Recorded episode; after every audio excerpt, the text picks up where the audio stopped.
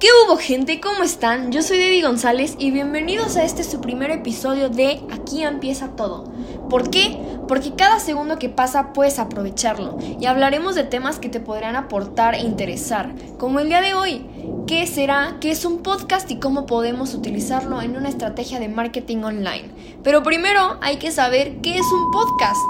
Los podcasts son una serie de episodios grabados en audio y transmitidos online, como el que están escuchando. La palabra podcast es resultado de la unión de las palabras iPod, refiriéndose a que este contenido es portátil, y a broadcast, refiriéndose a que su transmisión sigue el mismo modelo que las transmisiones vía radio.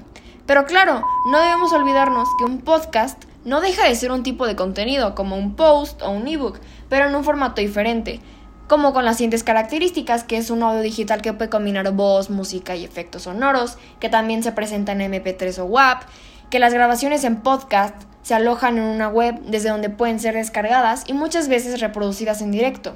También permite que un contenido sea muy variado, desde noticias, tutoriales u otros contenidos didácticos. No requieren una gran inversión, únicamente un sistema de grabación digital básico.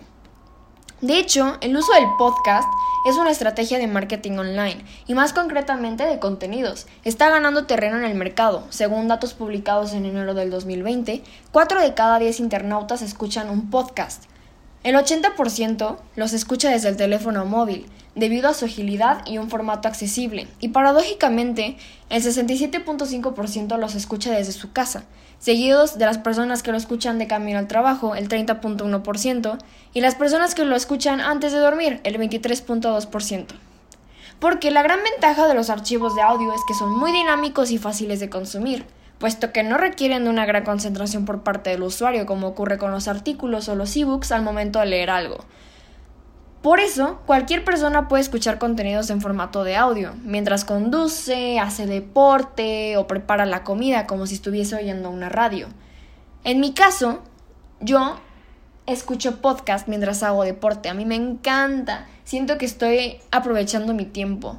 Es como hacer dos cosas a la vez y aprender a la vez. Así que la forma más eficaz e inteligente de incluir un podcast en nuestra estrategia de contenidos es aprovechar sus características diferenciales. En esta línea, algunas ideas del uso del podcast en marketing online podrían ser intentar que el podcast sea complementario, o sea que amplíe la información en relación con los contenidos de texto sin limitarnos a repetir lo que ya hemos escrito en un artículo.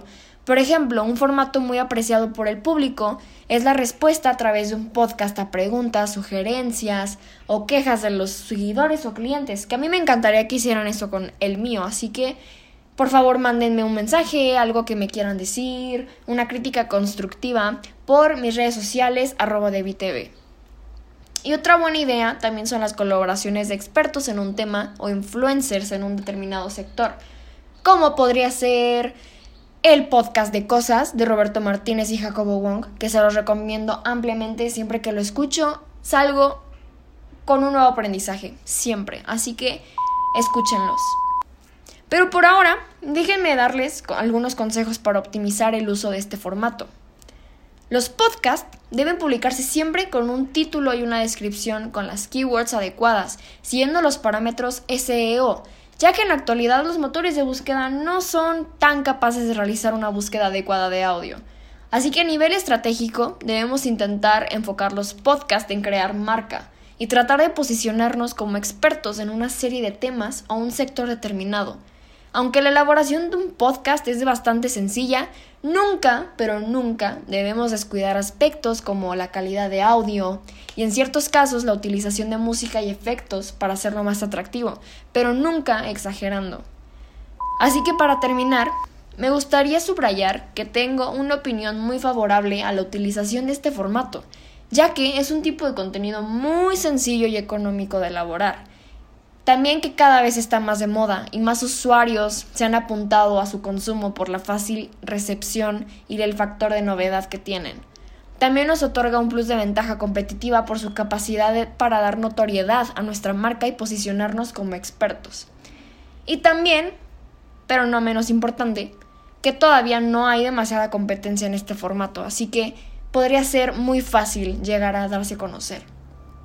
También existen varias plataformas desde las que podrías subir y dar a conocer tu podcast si es que te interesa, así que yo te recomiendo iBooks, Spotify o Apple Music. En mi opinión, yo creo que esas tres son de las mejores que podrías tener.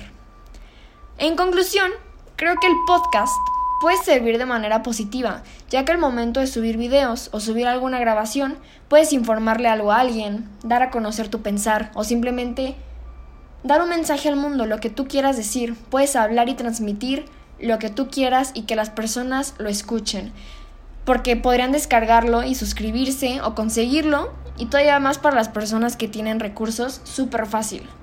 Así que anímate a hacer un podcast. Pero, como todo, creo que esta aplicación también podría llegar a utilizarse de mala manera, porque nunca faltan las personas que graban cosas inadecuadas.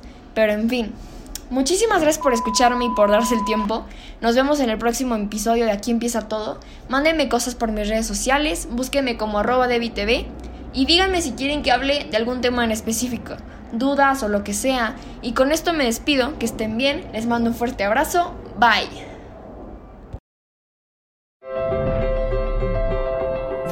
Nuestro mundo nos sorprende, siempre con nuevas posibilidades nos inspira para crear nuevas tecnologías. Tecnologías que nos conectan intuitivamente con lo que es más importante para nosotros. Tecnologías que hacen todo más ligero, más eficiente, más deportivo.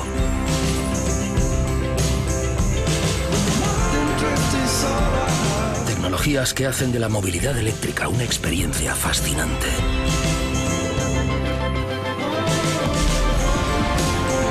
Tecnologías visionarias que enriquecen nuestras vidas. Así es como en Audi damos forma al futuro, siempre a la vanguardia de la técnica.